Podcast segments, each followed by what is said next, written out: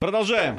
Продолжаем нашу программу. Пришло время подводить э, итоги недели, программа «Недельный отчет». Сегодня мы будем делать это с Дмитрием Абзаловым, президентом Центра стратегических коммуникаций.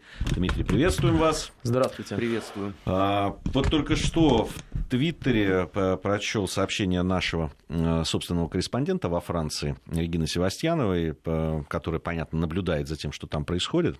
Она говорит, она написала о том, что ну, она прогнозирует, что будут, видимо, любопытные результаты, потому что очень много а, людей пришло на участки. Угу. То есть вот этот призыв все-таки прийти и проголосовать, он э, сработал, судя по всему. Ну и там э, было там к 12 часам, по-моему, по местному времени, по французскому, э, уже там около 30% проголосовало, что, угу. в общем, хороший показатель. Там э, на прошлогодних было 25%. Э, на ваш взгляд, э, все-таки э, кому выгодно Э, больш... хорошая явка. Вопрос, где эта явка происходит. Традиционно, например, электорат Меланшона связан с заморскими территориями. Если вы внимательно посмотрите оперативные данные по заморским да, территориям... Там, там он а, Меланшон, да, соответственно, но Макрон, который также, соответственно, является левым, и для которого явка в заморской территории крайне важна, например, соответственно, а, в одной из них он опережает, как известно, Меланшона. Вот, здесь явка очень невысокая. Это говорит о том, что электоральная база левых начинает сокращаться. Наоборот, начинают приходить те регионы, которые выступают за правых, причем за крайне правых, включая госпожу Ле Пен. Поэтому явка для нее в тех территориях, которые являются э, ну, более близки именно к правым, это территории, которые у нас расположены не с крупными агломерациями, например, так называемая сельская Франция, условно говоря. Вот. Э, здесь эти позиции очень серьезные, потому что, э, как правило, явка здесь в последнее время была очень и очень невысокая. А, Ее увеличение а, будет говорить о том, что, в принципе, у Ле Пен есть определенные шансы. Проблема этих выборов еще заключается в том, что официальных экзит-пулов, официальных экзит-пулов, то есть как бы французских экзит-пулов, скорее всего, у нас не будет. Вот. Их пытаются делать сейчас бельгийские партнеры, да, да, телекомпании. Я заметил. Вот. Причем как бы делают они это, конечно, через эм, знаешь, так место сказать-то... Чрезвычайно цифры разнятся у всех Да они не просто разнятся, они по-разному делают их, они их неправильно делают, они по принципу делают, выставляются с камерами, если кто готов сказать, на камеру, а никто не как бы... Есть такой эффект Трампа. Суть заключается в том, что человек, даже если он проголосовал за право политика, право радикального политика, он никогда это в камеру не скажет. Вот. А плюс ко всему проблема-то еще заключается в том, что очень небольшая разница между ними была, даже по пятнице, если мы, смотрим последние замеры, вот, а пул неопределившихся кандидатов более 30%. То есть, при принципе, а, явка здесь решает очень многое. Поэтому падение явки в агломерациях и заморских территориях, удар по позициям левых. Вот. Причем, а, чем а, она меньше, тем меньше умеренных, на самом деле, придут на выборы. А вот радикализация левых именно в отношении коммунистов, то есть происходит переток электората. Есть два умеренных кандидата, условно, Макрон, естественно, и Фион. Вот у них, естественно, умеренные базы. Радикальная база справа — это Лепен, а радикальная база слева — это Меланшон.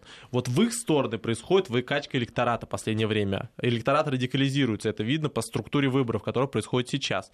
То, что Меланшон начинает за последние несколько недель набирать фронтально с, условно говоря, 15 до 20 плюс, по некоторым подсчетам, вот, это, конечно же, свидетельствует о том, что левый не закрывает свою повестку. Вы внимательно посмотрите, что говорит Меланшон.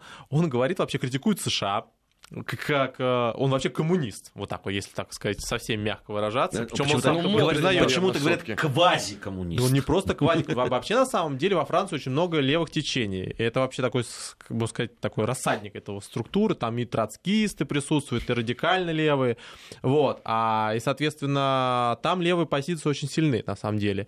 И не все они укладываются в позицию традиционных социалистов. Считают, что социалисты завалили свою левую повестку. Посмотрим, кто выступал против э, господина Алана Голланда с господином Вальсом. Против них выступали их же левые. Это молодежь, которая выступала против трудовой реформы заподозрить, что это правый такой подход, было бы крайне странно, потому что эта реформа, а, трудовая реформа, это практическая реформа правых.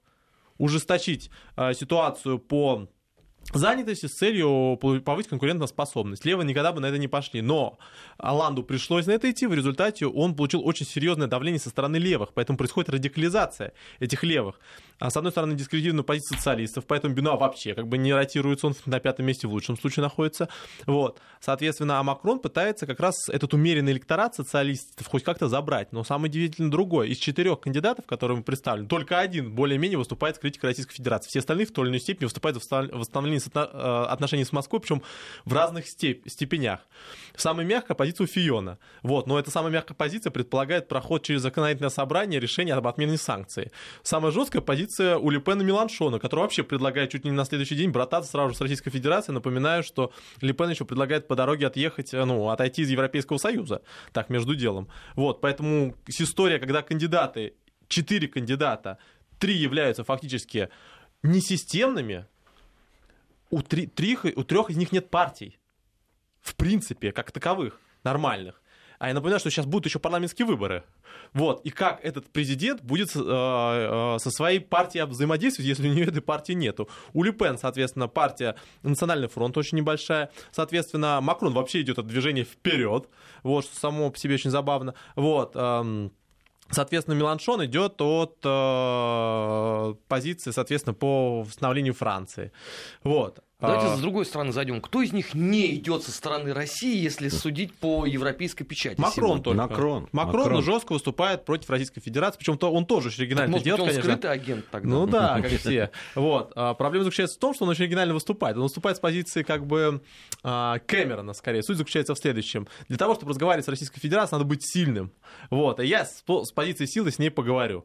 Вот. Но что сам факт того, что оценка кандидатов во французском пространстве происходит исходя из того, может ли он разговаривать с президентом Российской Федерации, уже очень забавно само по себе.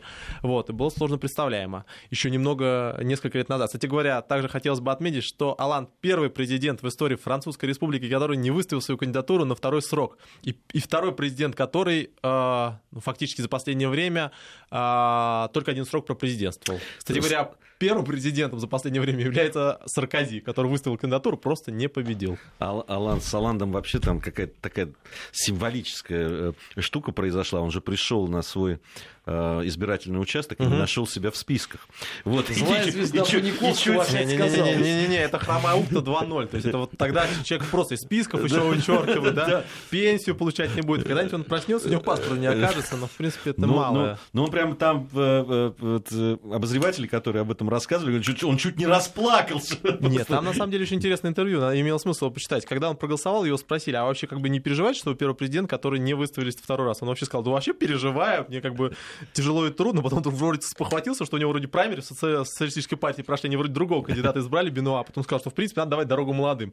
Ну, отлично, прекрасное заявление человека, который в принципе проводит трудовую реформу. Вот, поэтому, конечно же, на самом деле это история по поводу того, что Алан случайный президент, на самом деле. Он не должен был им становиться в той или иной степени. По электоральной составляющей, по политехнологической составляющей, из него такой же президент, как ну не знаю, из чего бы, из кого бы. Вот, он не харизматический, у него низкий рейтинг, у него, естественно, сложная ситуация в, в собственной партии. Он премьеров менял как бы достаточно часто и непоследовательно был. То есть, как бы на самом деле-то все мало кто помнит. Тогда-то история-то уперлась в Строскана. По идее, предполагалось, что у него был электоральный рейтинг-то побольше. Вот, но... Он был снят Американские друзья помогли, Да, да. кстати говоря, до сих Вот, пор не извинились. Э, Любопытная история. Э, Я, я внимательно сегодня следил за вот этот CNN International э, по поводу того, что они говорят о выборах во Франции. Знаете, какие две вещи они обсуждают? Первое, э, значит, скажется ли террористический акт на Елисейских полях, который произошел на результатах э, выборов. Мгм. Вот это их ну, прям вынесено. Мгм. Да, они обсуждают там и со своими французскими корреспондентами, и с какими-то французскими э, аналитиками по этому поводу. И, вторая, и второй вопрос, который они обсуждают, это э, про популизм в, Евро- в Европе. Ну, конечно, CNN, конечно, в этом вопросе-то а, очень интересно послушать. Но на самом деле идея, идея-то заключается в том, что проблема миграционная, проблема безопасности сейчас стала очень важной на повестке. И даже это связано не с тем, что сегодня вечером будет акция протеста, на самом деле, напоминаю, в Париже всем. Вот на площади Бастилии, там собирается а, народ вроде как. Вот. ам, а, Проблема-то заключается в том, что запрос на другой тип политики появился во Франции. Вот, и в этом-то основная проблема. И кто эту политику может протащить справа или слева, вопрос очень открытый. Наконец, еще очень важный аспект заключается в том, что во Франции вероятность того, что человек выиграет в первом туре, нулю равна в буквальном смысле этого слова. Вот, слишком много кандидатов, слишком расщеплено электоральное поле. Поэтому, в отличие от большинства ситуаций, например, в США, вот где второй тур, как бы, как понятно, эм, э, не предусматривается в той или иной степени, вот, или даже там в Российской Федерации, э, да и, собственно говоря, президентских республик, таких как бы сильных больше, ну, из крупных не осталось, в то, из крупных именно. Вот, в Германии у нас парламентская система. Вот, то есть, получается, на самом деле, здесь уникальная модель заключается в том, что все работают по второму туру. То есть уже сейчас необходимо понимать, какая стратегия под второй тур. Пер, стратегия первого тура, если в технологических особенностях цивилизации, заключается в радикализации. Ваша задача прорваться во второй тур. А для этого вам необходимо привести ваш ядерный электорат. Вам необх... нет необходимости заходить на другие поля. Вам необходимо, чтобы ваши люди пришли и проголосовали. Поэтому вы радикализируетесь. Посмотрите последнее заявление Маланшона, Макрона, например, Лепен. Там такие вообще заявления, за которых их на самом деле бы в соседней Германии уже давно посажали. Вот, ну так вот между делом. Там, например, Лепен говорил, так сказать, про э, мусульманский контур. Очень забавный высказывание, имеет смысл посмотреть, конечно. Вот, соответственно, э, Меланшон вообще, он э, такие вещи про экономическую систему и капитализм в целом говорит, что как бы на его фоне даже Берни Сандерс никакой не коммунист ни разу. Вот, ну или не социалист. Вот, а, соответственно, они радикализируются, чтобы забрать свой электорат. А вот самое интересное будет во втором туре. Кто бы туда не выходил, там много разных сценариев на самом деле существует но все начинают быть умеренными, потому что их задача забрать весь электоральное поле. Например, соответственно, приходит э, э, туда, например, соответственно, крайне левый, крайне правый. Ну, положим, соответственно, Меланшон, положим, будет у нас там, соответственно, Лепен, что маловероятно, но, в принципе, возможно. Вот, соответственно, они сразу начнут умер... как бы пытаться захватить умеренный электорат левый, умеренный электорат правый. Вот, то есть, на самом деле, вторая основная стратегия второго тура — это именно как бы казаться мягче чем человек является. Вот. И плюс ко всему к этому еще добавляется и то, что а, большое значение имеют союзы и партнерство, потому что фактически остается несколько недель, через, за которые происходит очень серьезная как бы, переработка этой составляющей. И вот эти две недели любые события внутриполитические очень серьезно играют большую роль.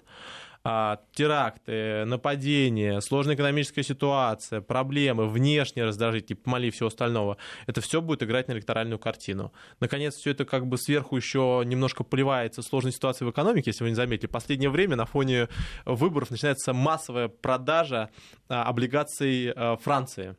Вот, то есть все боятся, как бы не пришла Ле Пен там и не решил там откуда-то выйти. Ну вот, ну, потому что, я думаю, не лучше будет с точки зрения а, э, спекулянтов. Поэтому это, конечно же, очень важный сигнал.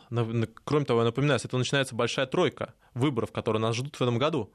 А, соответственно, Франция, Великобритания летом и Германия у нас будет э, в конце, ну, у нас будет, соответственно, осенью.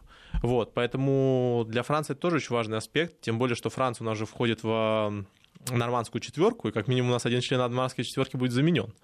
Вот, ну, то уже второй член, так сказать. Вот, то есть останется одна Меркель, и Путин, кто там как бы в принципе есть.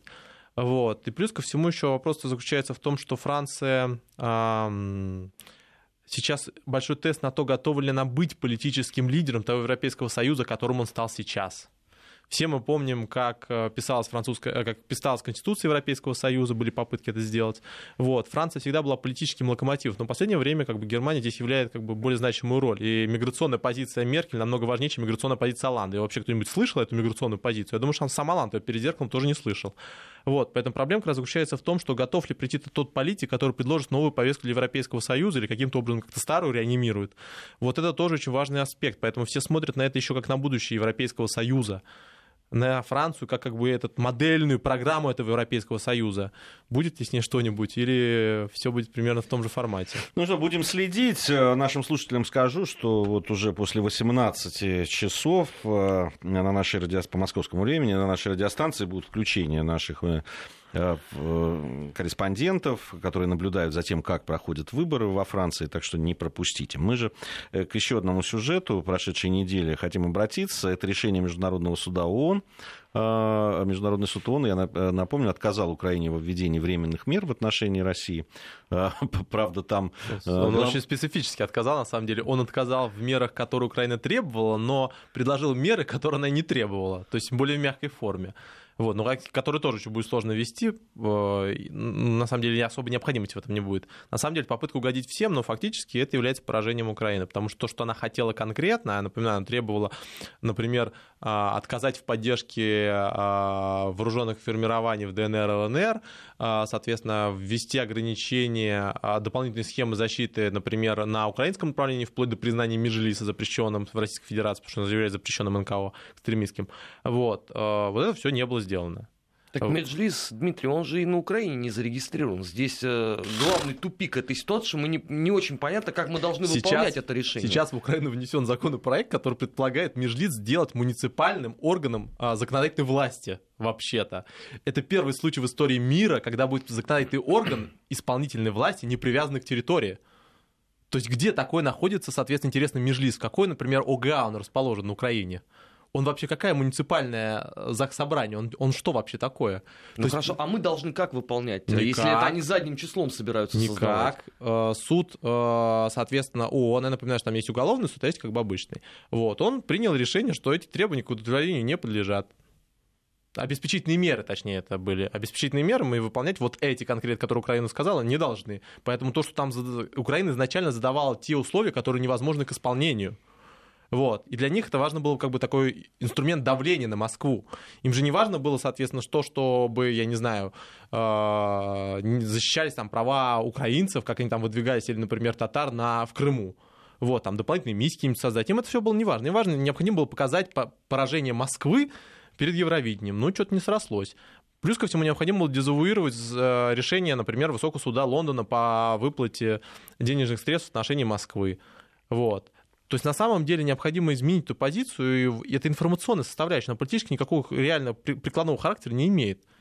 Ну, как, как это сделать технологически, даже чисто теоретически? Согласно Минскому соглашению, перекрытие, восстановление контроля границы, а, последний пункт, один из последних. Соответственно, до исполнения Минских соглашений, как они собираются контролировать границу, естественно, схемы поддержки, например, там ДНР, ЛНР или гуманитарные конвои. Это бессмысленно. Это невозможно сделать, не исполняя Минск-2.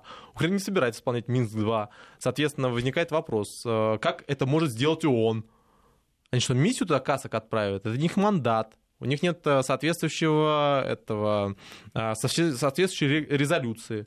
Это ж не военная организация, которая может туда-сюда отправлять как бы по собственным решениям. Проблема заключается в том, что Украина пытался таким образом как бы поставить жесткие условия. Но то, что суд не пошел на этом поводу, говорит о том, что уже политика нельзя перекрыть все. Нельзя перекрыть экономику, нельзя как бы выторговать все кредиты, которые ты хочешь. Нельзя, соответственно, взять как бы решить все внутренние проблемы, там, заткнуть рот, например, Европейскому вещательному союзу. То есть на самом деле политика уходит на второй план, и вдруг оказывается, что ничего кроме политики там особо и нету.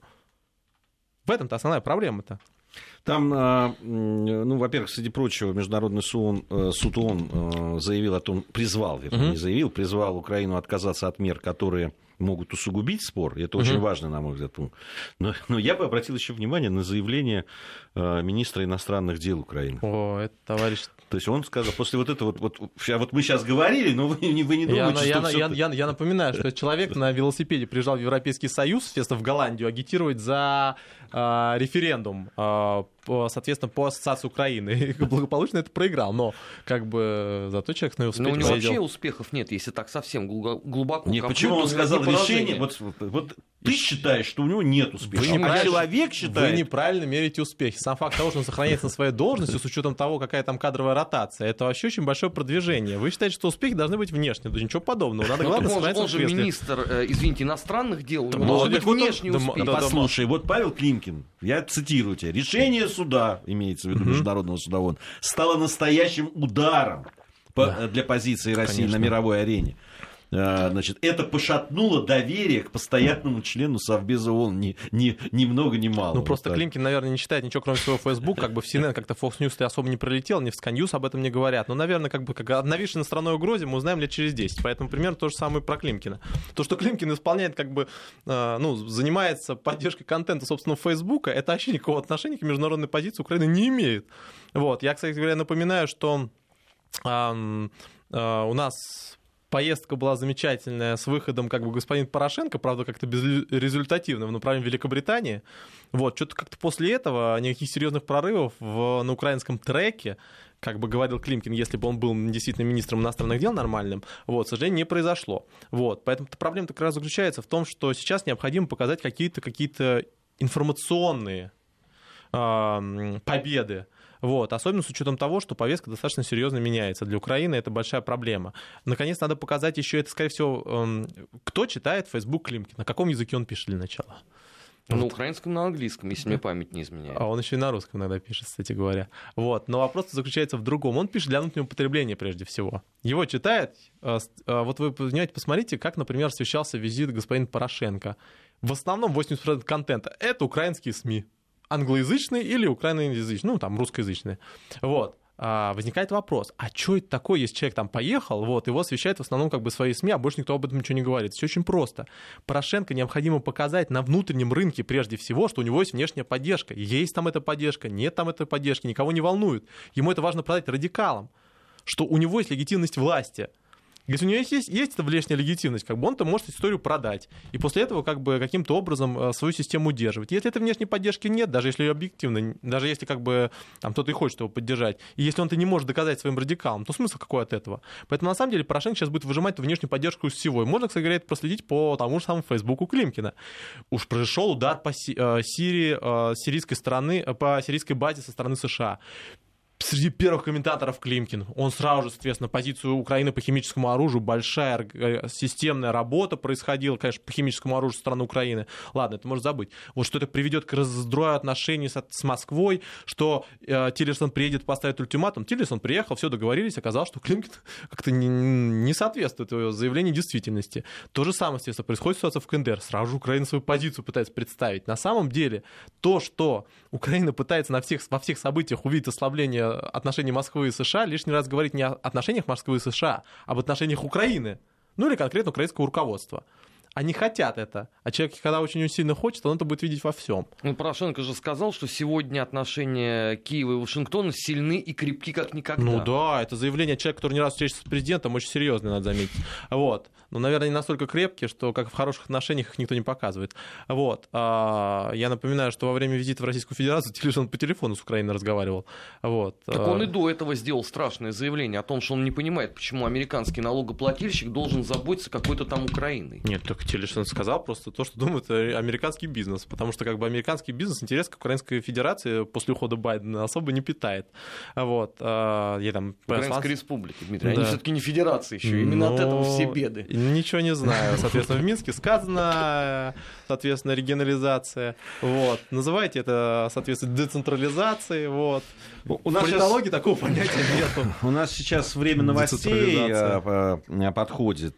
Я предлагаю вот в следующей части нашей программы продолжить э, говорить на темы, которые вокруг Украины. Это вот новости, которые там, сегодняшнего угу. дня э, о подрыве Э, специальной мониторинговой миссии ОБСЕ, да, погиб один из сотрудников, один ранен, погиб, как выяснили, американец, ранен э, немецкий сотрудник ОБСЕ. Мы уже в этом обвинены, и опять он начинает требовать вооруженной миссии ОБСЕ. Ну вот, да, к чему это приведет? Ну, вооруженная миссия очень сильно помогает фугасов, это общеизвестный да, фактор. Да. Если у вас с собой есть еще как бы пистолеты, как бы винтовки, вас, конечно, взрывают намного меньше.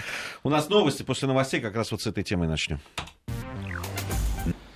Продолжаем нашу программу, продолжаем подводить итоги недели. Дмитрий Абзалов, президент Центра стратегических коммуникаций, сегодня помогает нам в подведении этих итогов. И как договорились, вот об этом инциденте, который привел к гибели одного из сотрудников э, монитор... специальной мониторинговой миссии ОБСЕ. Э, напомню, что машина наехала на фугас, вот автомобиль специальной этой мониторинговой миссии ОБСЕ, э, наехал на фугас на территории, которую контролирует Э, отряды э, Донецкой Народной Республики. Э, там говорится о том, что ну, понятно, что во многих районах ведется активная диверсионно-разведывательная деятельность украинской стороны. Но факт остается фактом. Погибли наблюдатели ОБСЕ, тем более американец. Что очень тоже... вовремя и очень удачно для да, Украины. Для Украины, да. Что, что последует за этим? Ну, первое. а, понятно, что из этого будут пытаться выжить. Из этого будут пытаться выжить ужесточение позиции по отношению к наблюдению на территории ДНР и ЛНР. При этом надо отметить, что, во-первых, а, наблюдатели перемещались не по маршрутам, которые обеспечили безопасность. Вот. С такой же успехом, например, там, не знаю, можно перемещаться в Ираке. Вы представляете, например, что в Ираке вы отклонитесь от маршрута, вас безопасность уже никто отвечать не будет. Это первый момент. Второй момент. То, что на территории Украины а, ДНР и ЛНР действуют диверсионные группы, было примерно понятно как бы по а, тому, как там начали устранять, например, военных, полевых командиров. Вот. И когда об этом говорили, как бы вот никто особо не верил. Плюс ко всему не совсем понятно, какой смысл ДНР и ЛНР а, рисковать, между прочим, и своими сотрудниками, потому что происходит как бы это все очень часто сопровождение э, групп, э, для того, чтобы таким образом убирать неугодных их, им людей. Особой необходимости в этом нет. Можно просто не допустить их иные объекты. Вот как делает, например, киевская сторона. Вот, там, например, или там задержать их перемещение. Наоборот, наличие наблюдателя ОБСЕ – это хоть какая-то защита от обстрелов. Потому что, как минимум, в территории, где находится ОБСЕ, обстрелы не происходят. Потому что, если, не дай бог, то прилетит честная артиллерия с киевской стороны и будет убит представитель ОБСЕ, и, не дай бог, ранен, вот в этом случае это будет очень большая проблема. Поэтому, с точки зрения а, банальной эрудиции и элементарной политической составляющей, ни ДНР, ни ЛНР не заинтересованы в сокращении количества представителей ОБСЕ на своей территории, уж тем более в их уничтожении и ликвидации. Это защитная, хоть какая-то защитная система. Я напоминаю, что, конечно же, они очень часто уходят с мест, по которым происходят э, непосредственно атаки.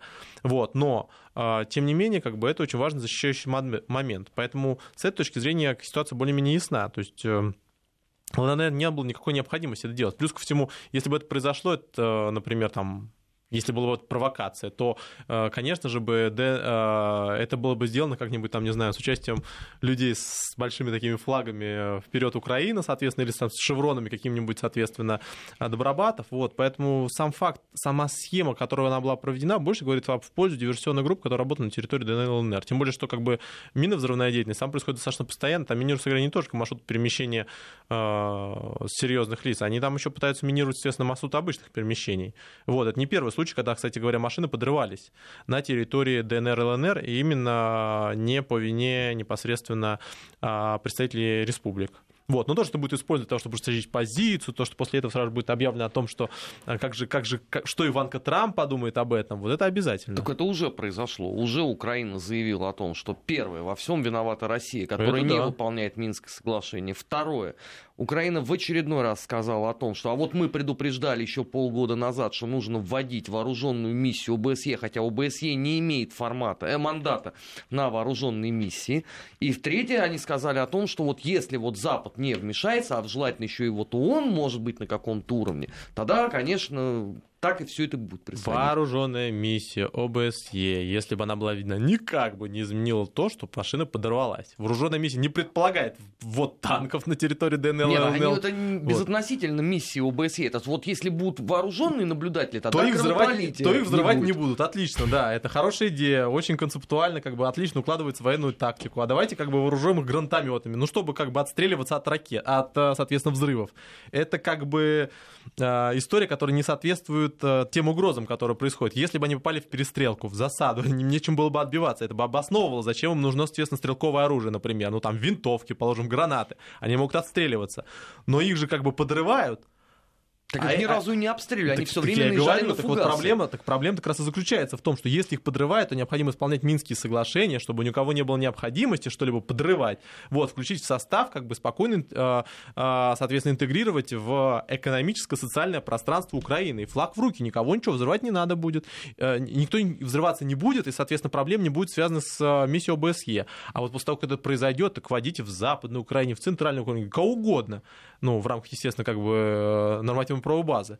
Вот. Проблема заключается в том, что решения, которые предлагаются, они никак не связаны с тем, что происходит, это первый момент, но это как-то еще можно пережить, ну, это уже понятно, в принципе. Вот. А второй момент заключается в том, что на, на самом-то деле, а ничего, что там вообще граждане ЛНР, ДНР ездят, а ничего, что как бы там они тоже подрываются, это вообще никого не волнует. То есть, когда это происходит с сотрудниками ОБСЕ, это большая трагедия, как бы очень тяжело. А когда это происходит в ежедневном формате в отношении, соответственно, граждан э, этих территорий, как бы это считается нормально, можно пережить. На самом деле тоже элемент двойных стандартов.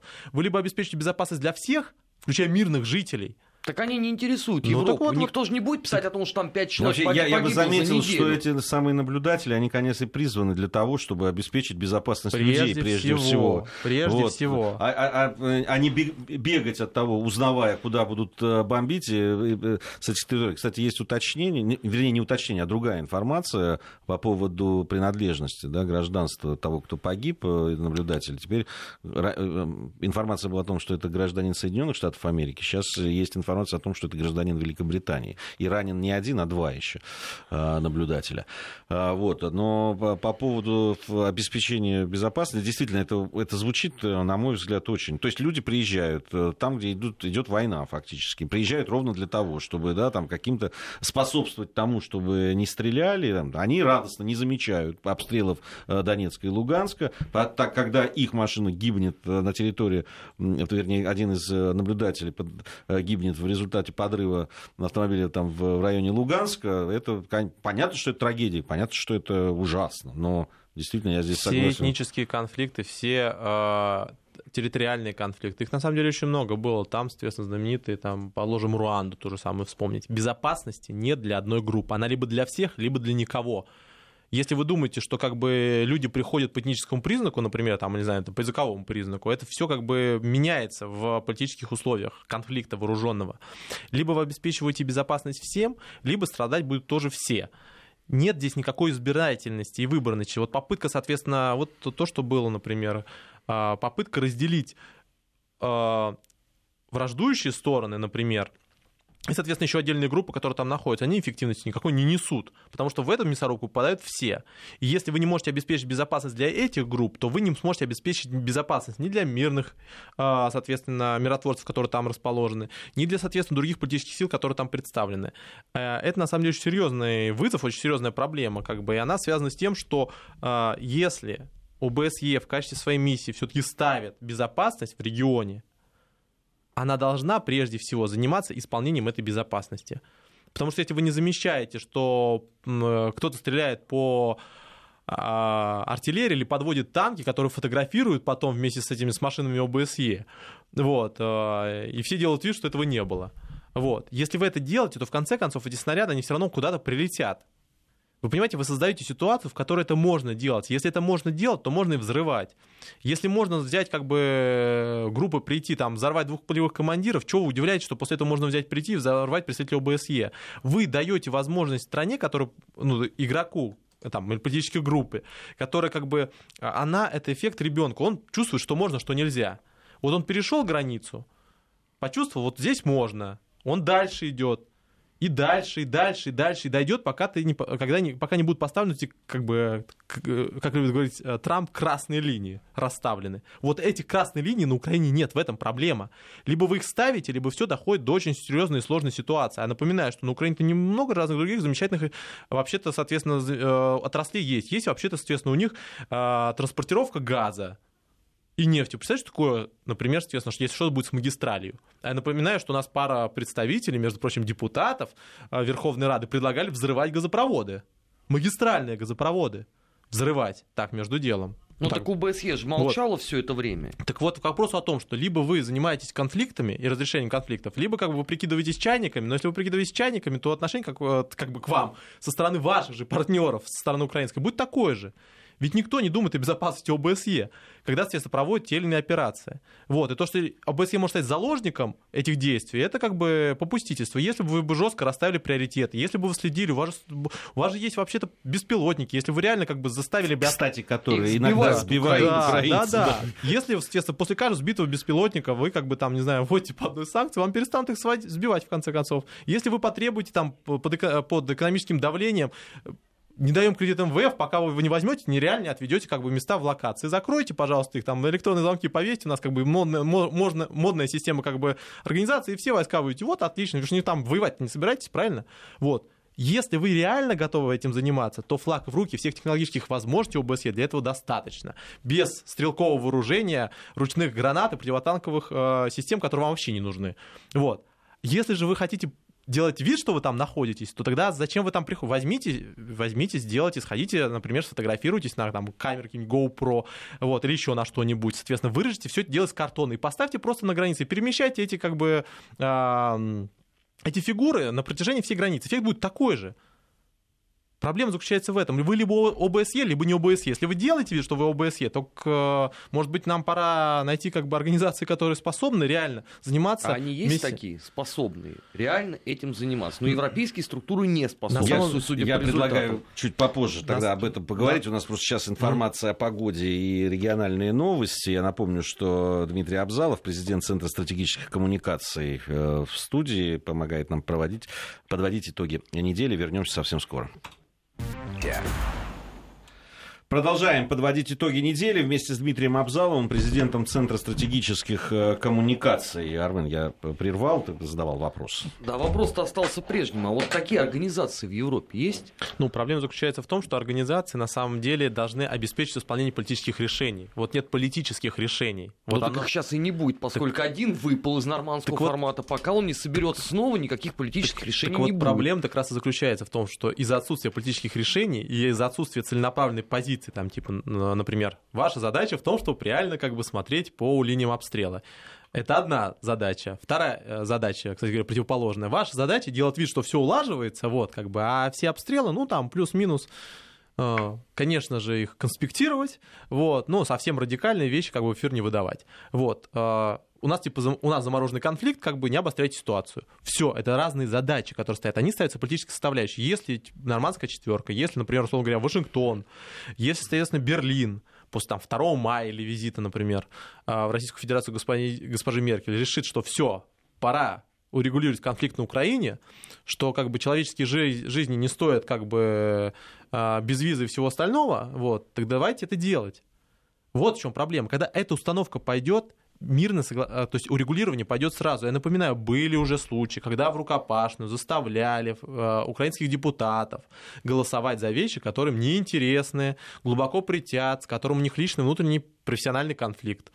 Это было всем известно. При э, после, соответственно, США все встали, проголосовали спокойно. Никого, соответственно, нигде не покоробило. Вот. Э, никто принципиально не Может, вышел. Может, и покоробило, но проголосовали. Да, но проголосовали. Вопрос внешнего давления. Если Украина всю жизнь настаивала на том, что как бы... Ну, то есть, если как бы Порошенко всю жизнь настаивал на том, что как бы у них самостийная позиция, как бы самостоятельная, так вопрос заключается в том, то что вы голосуете по указке за вещи, которые вы не, при, не приемлете. Если вы это делаете, то как бы так и говорите, что э, внешне внешнее давление на вас как бы оказывает серьезную роль. Тогда вопрос, зачем с вами договариваться? Может, надо с послом США договориться? Нет, это как бы на самом деле, так сказать, такая э, очень... Это сейчас крамольные слова Нет. по отношению к украинской государству. Ну, Вы стоп, совсем уж ее не завели до отношений... Подождите, подождите. Я напоминаю, все парламентские партии, что нам говорили перед голосованием? Никогда Конституция Украины священная, ни одно слово, ни одну позицию там не изменим. Взяли, все проголосовали в переходные статьи Конституции, но взяли и проголосовали. Это вот как у вас коррелирует, как бы связано с вашим личным неприятием? Ну так это главный союзник попросил тактично. Стоп! Вы выбирайте, либо вас союзники за вас решают, либо вы решаете. С кем договариваться? Договариваться с вами, тогда вы должны быть последовательны в том, что с вами договорились. Вас с вами договорились по Минску, вы это исполняете, не исполняете. С вами договорились, соответственно, там, не знаю, по э, МВФ вы исполняете. Может, с МВФ надо договариваться, если вы их исполняете, а Минские соглашения Ой, не исполняете. Мне, мне кажется, это было бы еще более эффективно, чем, да. даже чем с посольством США, если МВФ договорится. Нет, ну я напоминаю, что вообще-то МВФ, как бы основное управление осуществляется европейским партнерством и американским, а глава МВФ всегда представитель Европейского Союза. Кстати, глава Всемирного банка всегда представитель США. Напоминаю. Я к тому, что вот как раз договориться с э, организацией, которая дает Украине деньги, это самый эффективный способ. Так, она, так это связано. Так она не дает. Так это, это связано проблема? Проблема заключается в том, что деньги не доходят до украинской экономики. И вот сейчас приехал миллиард. Куда он весь уехал? Весь, до последнего цента. Ну, даже, может быть, в перспективе это погашение ставок прошлых Нет. траншей. Нет, весь миллиард, весь миллиард без исключения ушел в золотовалюту и резервы Украины. Это даже не на погашение. Они погашение будут из своего бюджета делать. Они просто наполнение золотовалютных резервов, то есть на курс. Так, и подождите, всё. они три недели говорили о том, что весь этот транш уйдет на э, выплату вот этих процентов. ЗВР, золотовалютные резервы, выплачивать, пожалуйста, будут из своего бюджета. Кстати говоря, основная часть выплат придет после 20-х чисел, э, после дв- э, 2000 года. И вот тогда там будут выплаты колоссальные. Они будут просто фундаментальные. Вот. Проблема заключается в том, что деньги не доходят до экономики. Это как в случае греческой сцена- сценария. У вас деньги идут в пополнение золотовалютных резервов. То есть, грубо говоря, эти деньги оседают для того, чтобы под- подпитывать ваш, э, золото- э, э, ваш, соответственно, ваш курс. Вот э, спекулянты начали играть после, э, например, м, после э, начала блокады после решения су- суда, высокого суда, суда Лондона. Там, видимо, в течение недели они этот миллиард отыграли. Вот вас, вам спекулянты миллиард ваш как бы наиграли. Вот, все, он никуда не ушел. Он остался в золотовалютных резервах. И до сих пор золотовалютные резервы составляют примерно бюджет на Украине. Такого нет нигде в мире. У вас не может быть золотовалютные резервы размером с бюджет. Это очень мало. То есть, грубо говоря, если против вас будут играть два месяца целенаправленно, просто против, у вас просто кончатся деньги. Вот куда они все ушли. Они не пришли ни на зарплаты, ни, соответственно, финансирование программ, ни, соответственно, положим, ну, развитие экономики, положим, ну, на IT-структуру. Они гробят экономику, а денежные средства уходят в золотовалютные хорошо, резервы. а тот транш, который вот сейчас грядут, ради которого надо повысить пенсионный порог, он на что О, пойдет? Там на самом деле много чего там требуется. Я напоминаю, согласно официальной позиции МВФ, которую она, кстати частично подтвердила. Первое. До конца мая, до конца апреля необходимо принять пенсионную реформу. До конца апреля осталась неделя. Пенсионная реформа предполагает, например, рост пенсионного возраста до 63 года примерно, плюс-минус. Вот. А пенсионеров украинских кто-нибудь об этом спросил? Хорошо, она предполагает частичную ликвидацию части государственных пенсий, части государственных пенсий. То есть люди работали, они просто как бы перестанут получать. И это все обосновывается тем, что у Украины один из самых высоких дефицитов э, бюджетов пенсионного фонда. Да кто виноват? Вы же сами взяли как бы эту систему и поставили. У них, естественно, были большие социальные обязательства. Вы, у них уби- вы убиваете их экономику и требуете в обмен сокращать расходную часть, а не проще их экономику поднять, чтобы у них расходная часть такая же осталась. Особенно на слабой гривне. Ну зачем этим всем заниматься? Это намного сложнее и труднее. Второй момент. По поводу, например, это самая большая душераздирательная история по поводу оборота земли.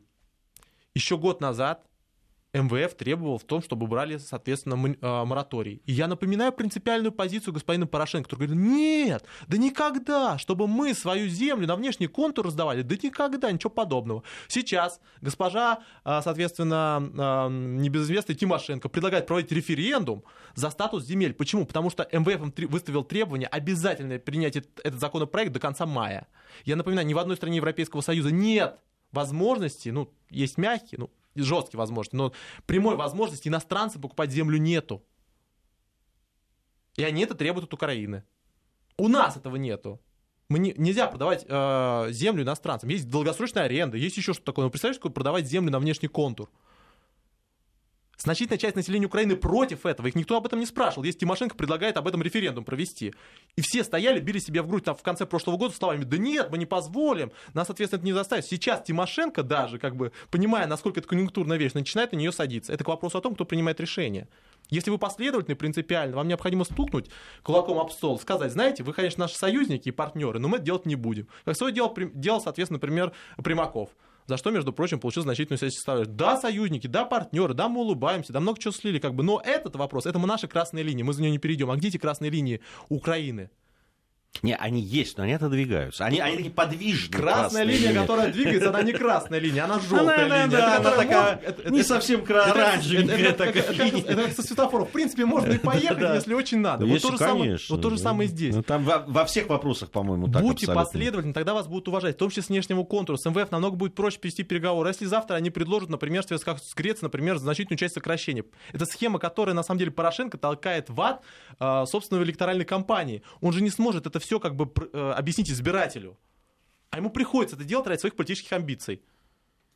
Вот в этом-то основная проблема. Ему ну, так нужна эта поддержка, что ради нее он готов как бы серьезно укреп- ослаблять свои позиции. А когда ну, уже уйдет следующий президент Украины, уже не сможет на таких же позициях торговаться. Если он уже к этому времени сольет и кругляк, и, соответственно, землю, и, соответственно, пенсионную реформу. А чё он- на чем он будет торговаться вообще?